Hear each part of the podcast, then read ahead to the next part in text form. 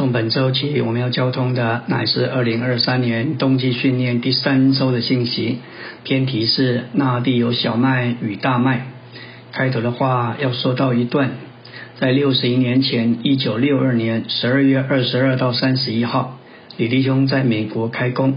他是基督的奴仆，他是新约的执事，他带着神圣的启示，用生命记八章七到九节这三处经文，开启了。关于包罗万有的基督之终极的预表，他向现场约七十几位圣徒，除了分享包罗万有的基督，他交通到主恢复的历史，也就是主在地上行动的水流，以及以佛所一章三章这两个祷告，那成为主恢复的里程碑。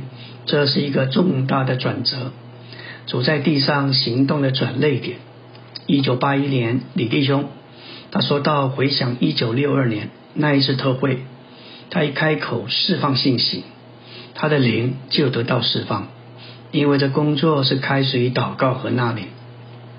虽然与会的圣徒不多，但是聚会非常活泼，满了灵，说话是新鲜的。在那一周的特会之前，李弟兄与两位弟兄有二十一天的祷告。关于迦南美地，有人说。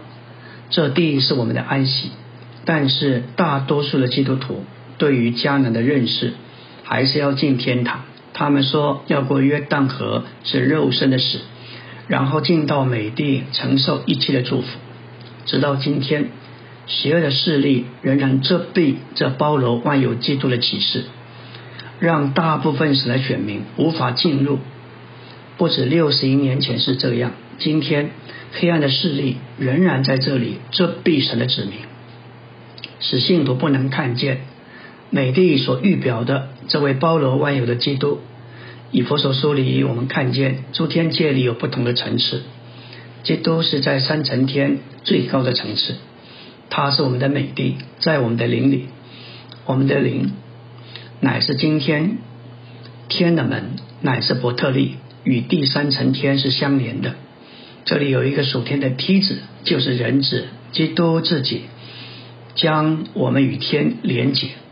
这一位基督人无法看见，他却远超一切。你可以说他是宇宙的中心，是在三层天上，而我们在地上，在这之间还有其他的层，就是空中，邪恶的属灵势力居住在其中，在那里阻挠地上的人来接触神。并且接触基督，我们所说的乃是这位包罗万有的基督。这一切都是由迦南人所预表，他们阻挠以色列人进入美地。弟兄姊妹，在这里有一场真正属灵的征战。有一件事是确定的：撒旦正在那里竭尽所能的，直到这世代的终结。他要使人的心思黑暗。蒙蔽人的悟性，让人无法看见这一位基督，这一位神的基督，他是神的深奥，他的扩长高深，还有他超越知识的爱。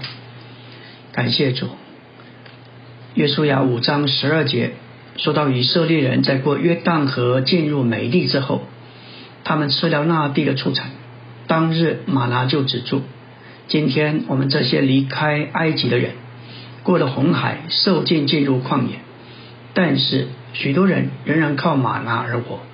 这是神所赐的食物，但是这乃是暂时的食物。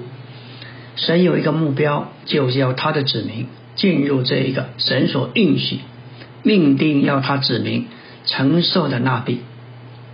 对以色列人而言，那是美地；对我们，乃是基督，乃是包罗万有的基督。神要我们进入的地，要我们吃，要我们享受，要我们经营，并在其中劳苦，在其中工做工来生产食物，要有出产来维持我们的生活，并且我们要在其中生根立基。这乃是在主恢复一个更新的呼召。今天进入美地，今天我们要进入基督，在基督里生活行动。在他身上做工劳苦来出产食物，出产动物，产生矿物要隐于他。唯有如此，被这样的基督作为食物所构成。我们这一班神子民才能成为他的彰显，在地上彰显他，并且成为他在地上的国度。就好像以色列人，只有那时候他们才能够建造圣殿、造成。只有那个时候，神的旨意才能得着成就。本篇信息有两个负担：第一，我们要得着一个意象，它对我们是小麦、大麦；第二，看见意象之后。我们需要劳苦，要运用追求它，来得着这样一位包罗万有的基督。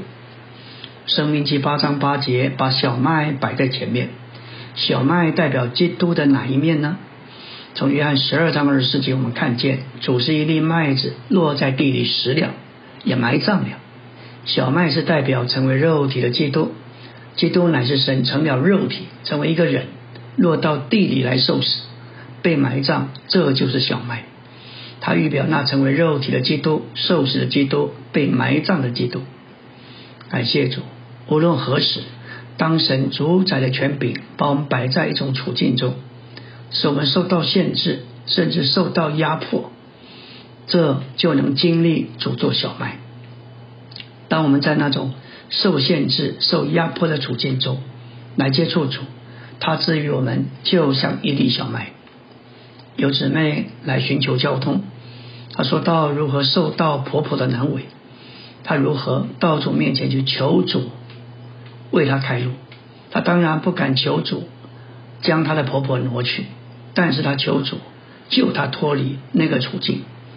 他说，当他求告的时候，主给他看见他在地上是怎样的为人，至少有二十多年之久，他在一个。作为木匠的家里受了多少的限制？当他看见这一幅景象和图画，他就流泪跟主说：“主，我赞美你，你的生命在我里面，我满意目前的处境，我没有要求改变。”对姊妹而言，她经历基督是一粒麦子。阿门。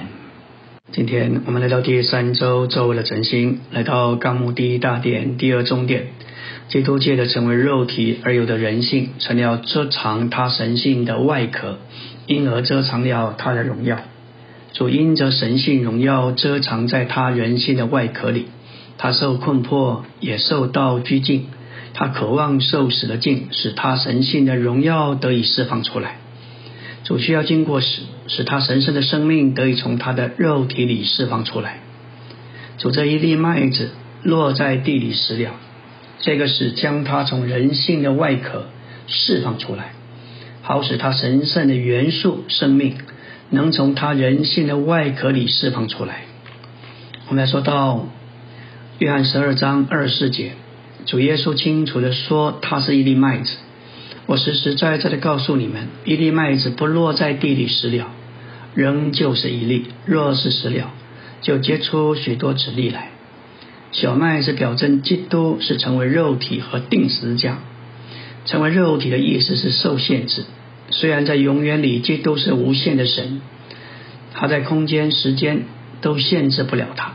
但是有一天，他成了肉体，成为有限的、无限的神，被限制在一个拿撒勒的小的木匠耶稣里面。虽然主是永远无穷的、无限的神。他却像人一样的生活，甚至在时间的事上受了限制。他肉身的兄弟曾鼓励他上犹太去，但主说：“我的时候还没有到，你们的时候常是方便的。”在这里，主似乎说：“我没有自由去耶路撒冷，我被限制留在加利利。”主不仅在时间，也在空间上受到限制。三十年之久，这位无限的神居住在一个木匠的家里。这实在是令人难以置信。这就是做我们生命的耶稣，我们可以凭他而活。因此，小麦表征受限制的耶稣。我们来说到，在我们的限制里经历基督做小麦，我们都明白受限制的意思。特别在婚姻生活中，就是一种限制。婚姻的确给我们限制。青年人原来是自由自在。好像鸟飞在空中。但是当他们结了婚，就经历受到限制。你今天可以自由的像一只鸟儿，但你结了婚就进到鸟笼里。每一个妻子都是她丈夫的鸟笼，每一个丈夫也是他妻子的鸟笼。在我们结婚之前，夜晚开着卧室的窗，因为我喜爱新鲜的空气，但是妻子却要关上所有的窗。把卧室变成鸟笼。李立庸说：“结婚以前，我拥有自由，可以照我所要的时间读圣经。我能从晚上七点读圣经，直到半夜两点。然而结婚之后，我在晚上读经的时间受了限制。我的妻子九点半便要熄灯，因为她觉得那时候该睡觉了。虽然我们在婚姻生活的鸟笼里。”没有办法一直快乐，可是却无法逃避。我们基督徒不能离婚，也不能分居。我们不能从婚姻生活的鸟笼中逃走。过了一段时间之后，一些小鸟在这鸟笼里出生了，这又是进一步的限制。一年过一年，孩子们逐一出生，我经历了更多的限制。李立用说：“我向主呼求，主啊，我该怎么办？”主似乎说：“就这样接受限制吧。看看我，虽然我是无限的神，却成为肉体，受了三十年的限制。我能应许你，过了三十年，你就会得着释放。过了三十年，有一天，我对主说：‘主，你告诉我，过了三十年会得释放。但是现今，我比从前更受限制。我不但有儿有女。’”我有媳妇，有女婿，有孙儿，还有这么多照会长老的限制。主啊，我怎么办？主说：“再看看我。虽然三十年后我得了释放，但是你却不知我仍然受你和别的信徒的限制吗？”最后，我看见了基督小麦的意象，住在我里面的基督，乃是成为肉体的那一位。从一面来说，他今日仍然是成了肉体。内住的基督甘愿受限制，关在我们的笼中。当我们看见受限制之基督的意象时，感谢主。李立庸说：“我开始敬拜主啊，为着我的妻子，为着我所有的孩子，为着所有的召会，为着所有的长老，感谢主。为着这些鸟笼，我何等感谢你！这样的祷告立刻。”使小麦在我里面长大，我能见证，在我基督徒的生活中，我有麦田，为着我的妻子、孩子、姻亲、孙儿，众召会和众长老，我何等感谢主！这一切产生出一种环境，来使我的小麦能够长大。那些鸟儿一样飞翔在天空的青年弟兄姊妹，没有小麦，当他们来到召会聚会中的时候，他们自由的飞翔。但是他们手中没有一点小麦。然而，当他们结婚，在他们的限制里经历了基督，受限制的耶稣就像小麦，在他们里面开始长大。在教会，在众教会中，负责的弟兄也彼此受限制，但这限制给基督有机会像小麦在他们里面长大。这小麦就是成为肉体的耶稣。感谢主。在我们的受限制中，他要长大。阿门。今天我们来到第三周周三的晨星，说到我们在受限制、受压迫的处境中，可以经历基督作为一粒麦子。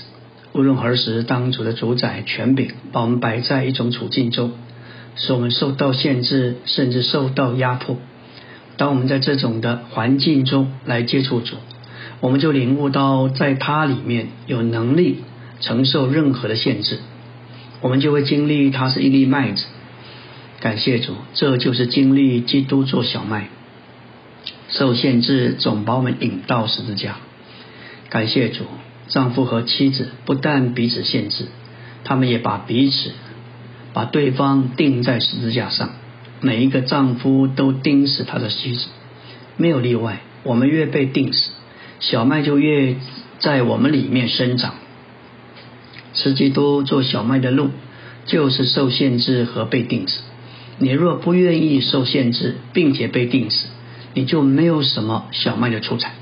为了要生长小麦，你必须受限制，并且要被定死。保罗说道：“因为我这活着的人，是常为耶稣交于死地。一天过一天，妻子和丈夫彼此把对方置于死地。虽然你们的蜜月或许很甜美，但我确信它没有持续很久。没有听见过持续三十天的蜜月。似乎蜜月时常变成处月。虽然你可以告诉妻子你爱她，但是过了那几天之后。”你似乎要说，我要把你钉在十字架上，将你置于死地。这种定时不是一次而永远，乃是持续不断的。我的妻子李丽红说，已经钉死我许多次。这就是他，这就是经历成为肉体和钉十字架的耶稣。当我们经历耶稣做受限制的一位，以及被定死的一位时，他就像小麦一样在我们里面长大。感谢主，这里说到生命的麦子与康比是分开的，要收在主的仓里。首先，新约用生命的麦子象征信徒。马太三章十节说，主要将康比与麦子分开，并要把麦子收在他的仓里。他要扬进他的禾场，把他的麦子收在仓里，把康比用不灭的火烧尽。那些由麦子所表征的人。他们里面有生命，他们是神的儿女。主耶稣要把他们浸在圣灵里，并要把他们提去收在空中的仓里。我们要成为神的儿女，必须借着水浸到那林里。我们需要从水和灵生。感谢主，首先借着水受浸，然后在那林里受浸，这样我们就重生为神的儿女，成为由生命的麦子。所象征的信徒，这些麦子要被收在主的仓里。那些由康比所表征的人，如马太十三章二十节到三十节所说的稗子，里面没有生命，主要把他们浸在火里，把他们扔在火湖里。这里三章十二节的康比，乃是指着不肯悔改的犹太人；是三章说到的稗子，乃是指挂名的基督徒。无论麦子啊，无论这里的康比或是稗子，这两班人永远的定命是一样的，就是在火湖里沉沦。按照马太十三章，生命的麦子要与稗子，也就是假信徒一同长，却要收割时，却在却要收割到主的仓里。稗子是一种毒麦。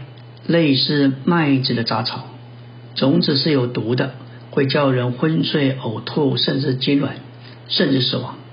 稗子的芽和叶看起来与麦子一样，必须等到土碎的时候，两者才能够分辨出来。麦穗呈金黄色，败穗呈黑色。麦子乃是国度之子。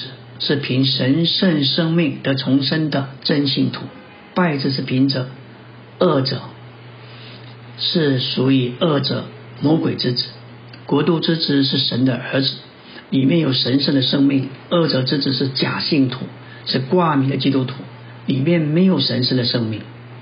稗子和麦子一起长在田里，田地乃是世界。有些人错误的解释田地，说田地是教会。若这样解释，那么在教会里，真信徒也有假信徒。但主在三十八节清楚说道：田地就是世界，麦子和稗子可以一起长在世界里，但不可以一起长在教会里。这就是说，假信徒和真信徒一起活在世上，但是教会不可容忍假信徒。但假信徒和真信徒可以一起长在世界里，在世界里真假信徒都有。但在教会里不可如此。从田里薅举稗子，意思就是将假信徒从世上除去。主耶稣不要他的奴仆这样做，免得将假信徒从世上除去的时候，也将真信徒从世上除去。主告诉他的奴仆，不要将麦子与稗子分开，要让这两样一起长，直到收割。主容许假信徒与真信徒一同存在世界里。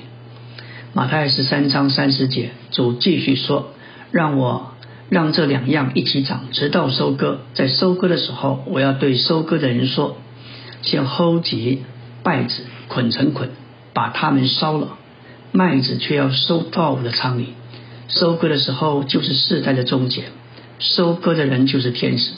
在这世代的终结，主要拆解使者。”收集一切的败子，一切半叠半叠人的事，和行不法的人，把他们捆成捆，用火狐的火烧了。然后麦子要一起收在主的仓里，就是在他们父的国里发光，如同太阳。我们信徒可以有充分的确信，我们是麦子，不是败子。我们若真相信主。他乃是神的儿子，成为肉体来做人。他为我们的罪死在十字架上，他的肉身和灵里复活，并且他如今乃是赐生命的灵住在我们的里面，做我们的生命，做一切，我们就必然是生命的麦子。阿门。今天我们来到第三周周四的晨星纲目第二大点，说到小麦表征成为肉体，被定时并埋葬的基督。而大麦表征复活的基督，小麦指着基督的成为肉体、受死与埋葬，随后大麦也指着他的复活，就是复活的基督。我们必须因着主的话敬拜主，他是把小麦，不是把大麦或葡萄树摆在前面。小麦代表基督死的一面，特别在约翰十二章二十四节，我们看见主是一粒麦子落在地里死了，埋葬了。小麦是代表基督成为肉体，基督乃是神成了肉身成为人，落到地里来受死被埋葬，这就是小麦。它预表那位道成肉身的基督、受死的基督以及被埋葬的基督。那么大麦代表什么？乃是代表复活的基督。小麦是指着他的道成肉身死和埋葬，接着大麦乃是指着他的复活，指着复活的基督。我们如何能证明这一个？在迦南地，大麦总是首先成熟。在所有的谷物当中，大麦是首先成熟的。在利未记二十三章十节主说：“你小玉以色列人说：你们到了我所赐给你们地，收割庄稼的时候，要将出手的庄稼一捆带给祭司。到了收割庄稼，出手的庄稼必须献上给神。”而出手的庄稼，明显的就是指着大麦。现在我们必须读林前十五章二十节，说到基督已经从死里复活，成为睡了之人出手的果子。所有圣经的学者都承认，出手的庄稼乃是预表基督做复活出手的果子。我们能证明大麦是代表复活的基督，小麦代表道成肉身被钉死埋葬的基督。而代骂大麦表征代表复活的基督，两种的谷物代表基督的两方面，他的来和他的去。基督降下是来做小麦，基督身上是去做大麦。当主给五千人吃饱，他是拿着五个用大麦做成的饼给他们吃。许多人很熟悉五饼鳄鱼的神奇，但是很少人知道那些饼是大麦饼。这本圣经太奇妙了。如果是小麦饼，那就有错误，因为这些饼不是小麦做的，乃是大麦饼。因为是大麦饼，就能使五千人吃饱，剩下十二篮的零碎，这就是复活。基督只有在他的复活里，对于我们才是丰富的。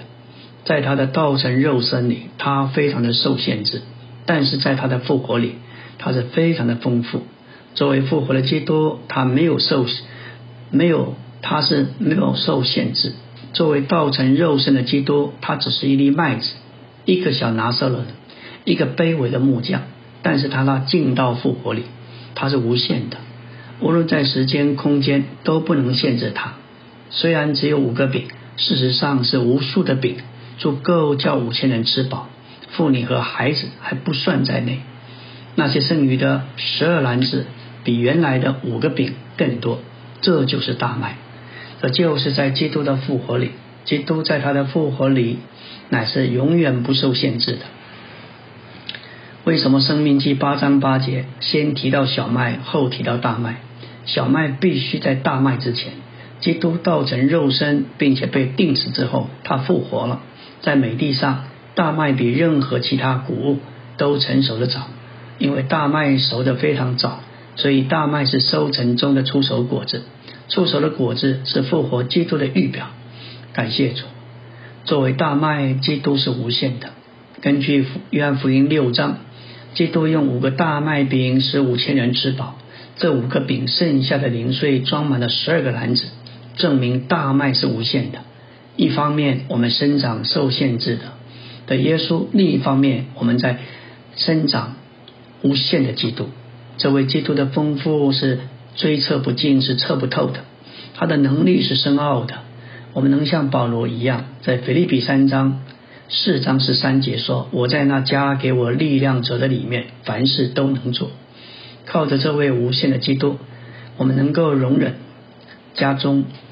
的孩子，以及许多我们受限制的环境，感谢主，甚至教会中的服侍长老、配搭等等，那靠着复活基督而活的姊妹们，能够忍受他们的丈夫和所有的孩子。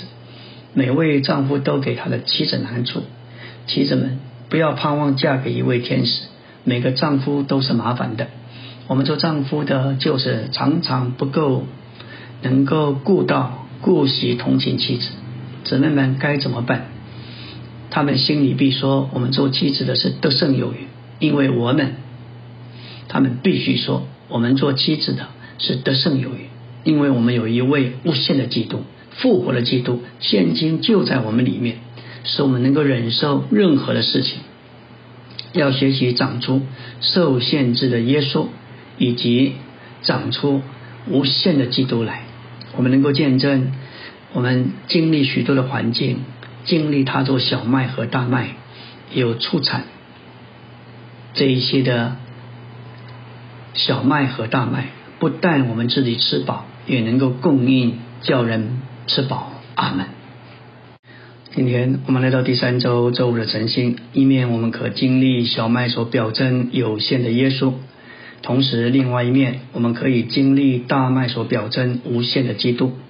耶稣在他的成为肉体里是非常受到限制，但是在他的复活里，他是不受任何的限制。小麦可以说就是死亡谷，而大麦乃是复活山。为要经历小麦，就是受限制的耶稣，我们必须运用大麦，也就是这位不受限制的基督。我们在复活里。基督的复活里，大能里能够跟从受限制的耶稣。什么时候我们有基督做小麦的经历，就必保证必有基督做大麦的经历随之而来。感谢主，跟着小麦就是大麦。坟墓并不是主的终点，他复活了。大麦跟着小麦，小麦是死亡谷，大麦是复活山。什么时候你有基督做小麦的经历，接着就是连于大麦的经历随之而来。事实上，为了要经历基督做小麦，做受限制的耶稣，我们必须运用他做大麦，做复活的基督。那活在我们里面的乃是复活的基督。这位复活基督所有的生命乃是一个经过道成肉身、病死和埋葬的生命。但他自己今日乃是那复活的一位。基督在肉身里总是受限，在基督复活里却是无限的，是释放出来的，乃是这一位无限的基督活在我们里面，才能使我们跟随有限的耶稣。今天我们乃是跟随有限的耶稣，但我们做这事乃是在无限的基督的能力里，无限的基督活在我们里面，这使我们得着能力。我们要问：当我们在家里或工作的之地方，我们的行动是在复活的基督呢，或是在有限的耶稣？你若是耶稣的跟随者，你就必须受限制。当耶稣在地上时，他总是受到限制，受到肉身的限制，受到家庭成员的限制。肉身的母亲、肉身的兄弟的限制，他总是受到限制，他受时间、空间的限制。感谢主，我们要活出耶稣的生活，必须受限制。我们若跟随他的脚踪，就没有自由，没有自在。我们能为耶稣的缘故受限制，这是一件何等有福的事！但是那时我们能够受限制的力量，乃是这位基督是复活的基督。我们知道生气是容易的，但是忍耐需要力量；发脾气是容易的，不发脾气能够有忍耐，需要天上来的能力。那时我们能够受限制的能力。乃是他复活的能力，为使我们能够有一点点忍耐，我们需要复活的基督活在我们里面，加强运用复活的基督做我的忍耐，就是经历基督做大麦。感谢主，也许你要对我说，弟兄，我知道我需要时间受限制，我需要受妻子的限制，受孩子的限制，受上上司、长官，甚至教会中弟兄姊妹的限制。我受这个限制，那个限制，我终日受到限制，甚至我预期明天、后天还会更多的限制。我怎么能够应付这个局面？感谢主，我们必须知道复活的基督活在我们里面，但是他在我们里面的成分太少了。我们连五个饼都没有，我们只有一个饼。是的，可能你只有一个饼，但是请记得。这是一个大麦饼，是一个永不受限制复活基督的饼。好像你只有一点点，但这是无妨，因为它不受限制，一点点就足够应付整个局面。你说你不能应付局面，对你实在是不能。但是有一位能，就是做大麦饼的这一位，有一个大麦饼在你的里面，有一点复活的基督在你里面就够了。这位复活的基督是无限的，要把它运用到整个局面环境中，它是取之不尽、用之不竭的。借着复活基督的大能，你就能够跟随道成肉身耶稣的脚步，靠着复活基督的生命，你能活出有限耶稣的生活。有些一位弟兄说：“哦，我觉得有负担做个见证，但我是这么软弱。”好像那个需要要给五千人吃饱，但是供应却只有五个大麦饼。虽然如此，你必须凭着信往前。虽然你所有的好像有限、很少，需要是大的，但你必须知道，你所有的不是别的，乃是复活的基督。靠着那加给你力量的那一位，凡事你都能做，因为他是复活的，是不知。任何限制的，我们需要运用它。关乎吃基督做干粮，首先我们必须生长基督。基督做我们的干粮，不是赐给我们，我们是必须长出来。一切事情都已经为我们预备好了，叫我们长出基督来。我们有地，我们有种子，并且得了应许有雨水。现在我们必须长出基督做小麦，也就是这位受限制的耶稣。做大麦就是无限的基督，做酒喜乐的基督，做无花果满足的基督，做石榴丰富的基督，以及做橄榄丰满的圣灵。感谢主，我们能在这些方面长出基督，有丰富的收成。当我们有收成，我们必须把顶尖的上好的一份摆在摆在。神的面前，带到教会的聚会中，与弟兄姊妹与主一同来分享。阿门。今天我们来到第三周周六的晨星，说到我们在自己里面无法应付我们的需要，但我们里面有大麦饼，有一份不受限制的复活基督，能够应付每一个需要，甚至能够产生富余。复活的基督乃是大麦饼。没有什么能够阻挡或限制它。我们若记得基督是我们里面的大麦，当我们来到聚会中，就能借着祷告见证，说一点话，运用基督做大麦以喂养别人。当一个弟兄来看望你，要记得基督在你里面是大麦，你必须把它运用在你和这位弟兄的交通中。有时候我们就忘了这一个。当你遇见弟兄，我们谈到家庭，谈到世界的局势，谈到选举，谈到天气，你记得天气，却忘了基督。在你和弟兄的交通中，忽略了运用基督。因此，当他离开时，你觉得饥饿不饱足。你必须抓住每个处境作为应用基督的机会。感谢主。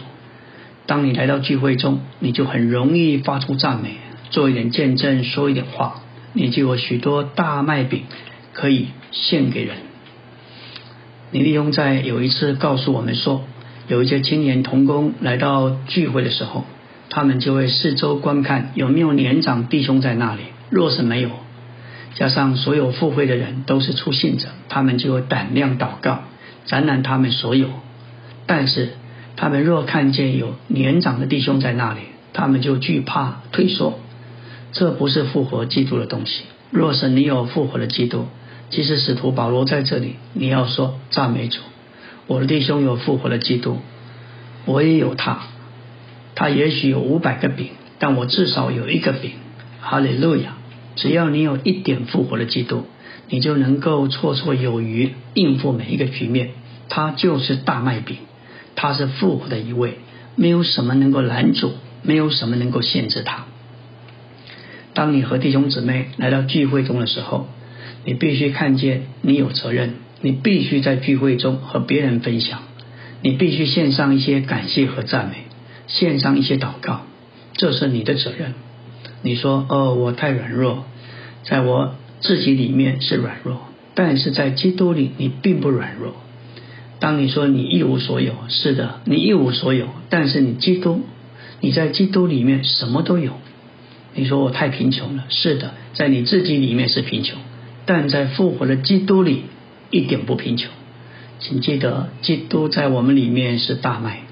当我们来到聚会中，我们必须借着祷告或见证，运用它做大麦饼，来叫所有与会的人都吃饱。试看看，操练看看。我们就要看见，我们成了变成了丰富。原来你只有一个饼，但是到末了可能有一百个饼。接着操练，你就变得富足。千万不要说聚会不是你的事。若是这样，聚会就寥寥。你必须学习运用基督，你必须运用所有的基督。耶稣对他的门徒说：“你们给他们吃吧。”门徒们说：“我们这里有五个大麦饼。”但分给这许多人算什么呢？主回答说：“拿来给我，只要他们是大麦饼，只要他们属于复活的基督就够了，就能够应付局面，并且还有余。”弟兄姊妹，若是我们能够接受这些话，相信复活的基督，应用它，我们就要发现，我们所余剩的存留在我们里面的，比我们开头的还多。这就是大麦。这不是一个教训，这是我们要每天在每个处境中去经历并运用的。运用复活的基督，就是那无限取之不尽、用之不竭的一位。告诉他：主啊，我不能应付这个需要，我不能面对这个局面。但是感谢主，你是我里面的大麦饼，我完全信靠你。过了相当一段时间，感谢主。那位前面所说的，在家里经历小麦的那位姊妹，她另有一个见证。这一次，她见证基督做她的大麦。她说，她的婆婆和她的许多亲戚都因她信了主，变成一个，她变成一个大麦饼，使许多人吃饱。她经历了在复活里的基督，这一种经历不仅使你在里面认识基督做小麦和大麦。并且因着这个经历，你变成一粒小麦，你变成一个大麦饼，这就成了众人的享受和食物。你就能够用你所经历的去喂养别人。有许多人都因着这个姊妹得到保助。每一次他来聚会，他不必开口，所有的弟兄姊妹都觉得基督的供应、生命的供应。当他开口祷告，所有的心都得到保住。他在神的儿女中成了一粒小麦，并且他自己也变成一个大麦饼，使许多人得到饱足和喂养。感谢主，弟兄姊妹何等激励我们每一位弟兄姊妹，我们若是肯让基督在我们身上，我们愿意受限制，我们愿意支起他的丰富，我们经历他是大麦，经历他是小麦，也经历他是大麦，我们就能够自己饱足，也成了教会弟兄姊妹的供应。阿门。